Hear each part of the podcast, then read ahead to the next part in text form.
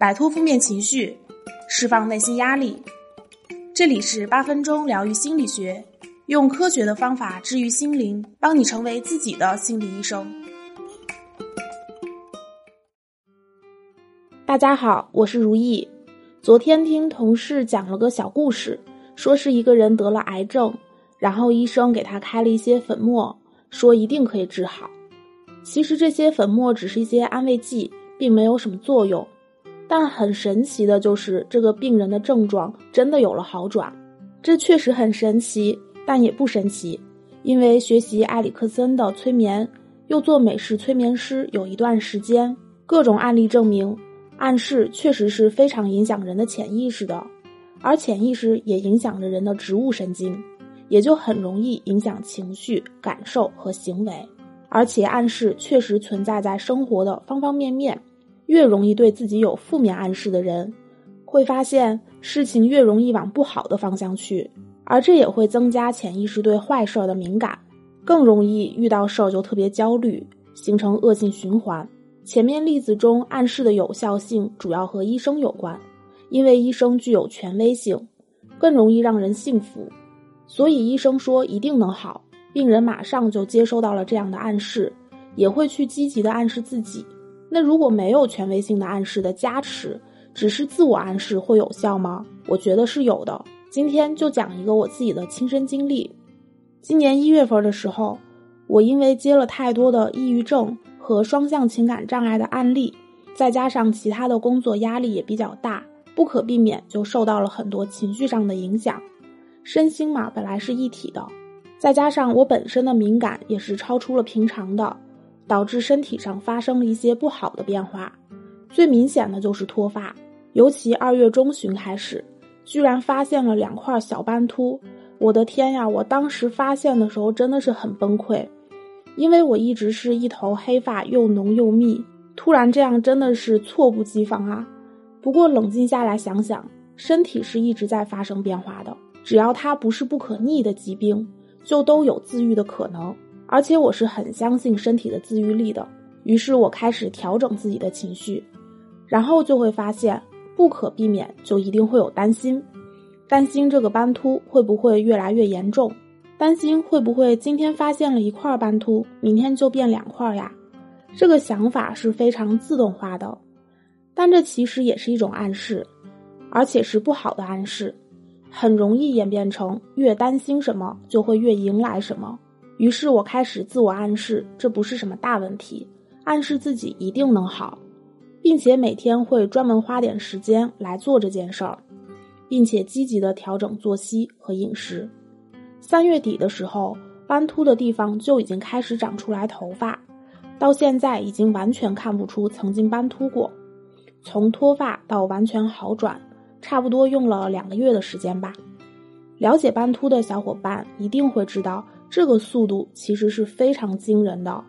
因为一般斑秃问题不花个一年以上是很难解决的，它确实是属于疑难杂症。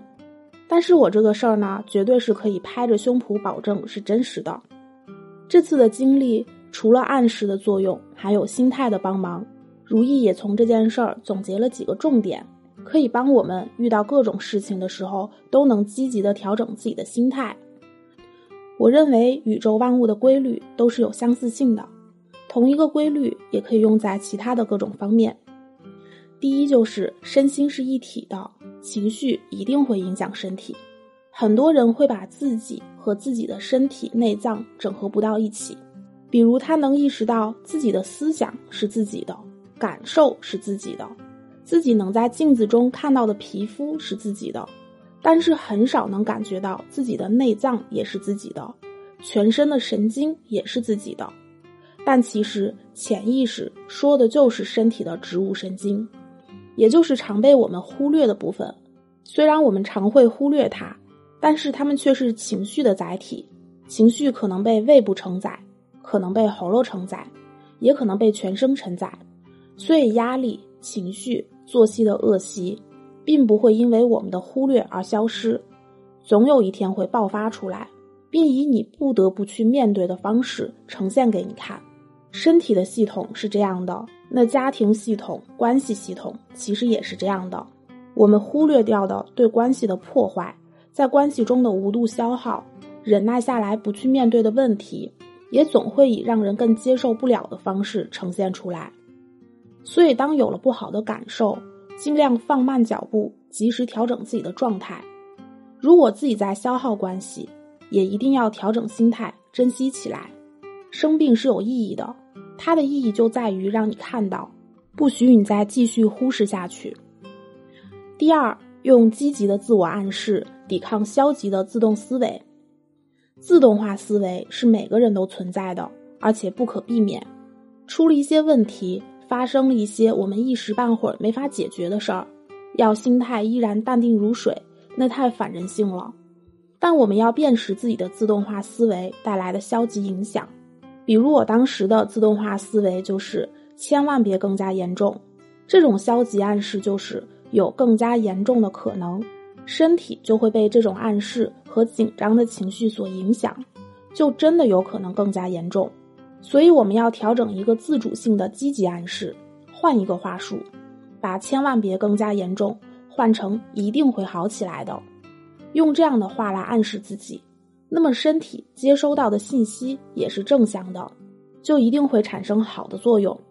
我们的很多学员也是会经常给另一半一些消极暗示，比如会问对方：“你是不是更爱他，不爱我？你是不是已经没有那么喜欢我了？你是不是以后有可能出轨呀？”那么对方很可能接收到的暗示就是不爱你了，更爱别人。有可能出轨，所以用这样的消极说法，期待对方给你积极正向的肯定时，就算他为了哄你，告诉你当然永远爱你呀，但你的消极暗示也一定会留存在他的潜意识中，造成不好的影响。时间久了，你的担心就真的有可能会实现。所以，如果你希望对方是爱你的，就不用问他是不是不爱你了，直接说：“我觉得你好爱我呀。”如果你希望对方对你专一，也不要问他是不是以后会出轨，可以换成“我觉得我们会一直在一起呢”。这些正向的暗示也会留存在对方的潜意识中，让他更加的确信你们的关系。大家可以试试看哦。第三，接受已经发生的事儿，接受自己。在斑秃发生后，真感谢自己的心大。一开始还很紧张，但想到一时半会儿也解决不了，不如随他去。大不了到时候秃的太明显就去植发呗。那时候我还顶着斑秃撩小哥哥呢，还跟小哥哥出去约会呢，剪了一个看不太出来的发型就跟他约会去了，但还是被他看出来了。小哥哥问我：“哎，你头发怎么了？”我说：“我秃了一点呀，过几天就没事儿了。”我没有因为脱发嫌弃自己，别人也就觉得很无所谓，心情放松，剩下的就交给身体的自愈能力，很快就恢复了。虽然我的案例不能代表所有人，所有症状都可以这样解决，但是这些心态和想法是可以提供参考的。今天我们就聊到这里。如果你有情绪方面或者情感上的困惑和问题，欢迎添加我的小助理“恋爱成长小写全拼加数字零幺五”，说出你的故事，我会尽力为大家解答。还有免费的情感畅销书小福利在等你。记得备注如意老师。如果你喜欢如意老师的节目，那就多多在评论区跟我互动吧，也可以转发给需要的朋友们。我们下期节目不见不散。